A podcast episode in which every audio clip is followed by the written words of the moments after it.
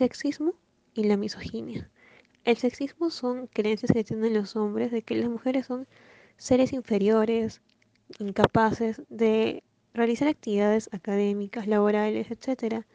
La ven como un ser que es inútil para esas actividades y que solamente funciona como una ama de casa y un apoyo incondicional en casa. Eh, la misoginia, en cambio, significa el odio a las mujeres, pero abarca mucho más que eso, ya que eh, nos muestra cómo eh, grupos de poderes de hombres privilegiados tratan de imponer normas para que la mujer no pueda seguir ocupando estos sitios, estos lugares importantes que supuestamente le corresponden a los hombres.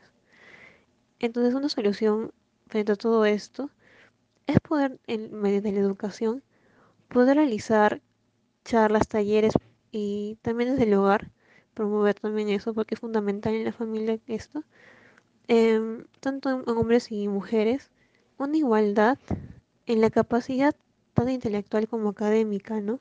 Y en más aspectos, ya que ambos merecen los mismos derechos para acceder a un puesto de trabajo, para poder estudiar, tienen el mismo derecho de poder ir a trabajar y no ser netamente el soporte de la casa, ¿no? Sino que son eh, parte complementaria de la familia, ¿no? Y ambos tienen la misma responsabilidad, no solamente se tiene que enseñar que la mujer se encarga de la casa y ya, ¿no?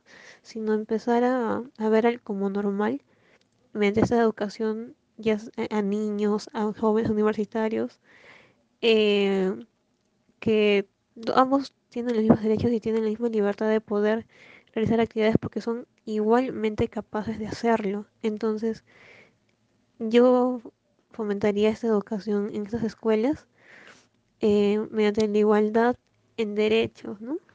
En distintos aspectos, como ya he mencionado.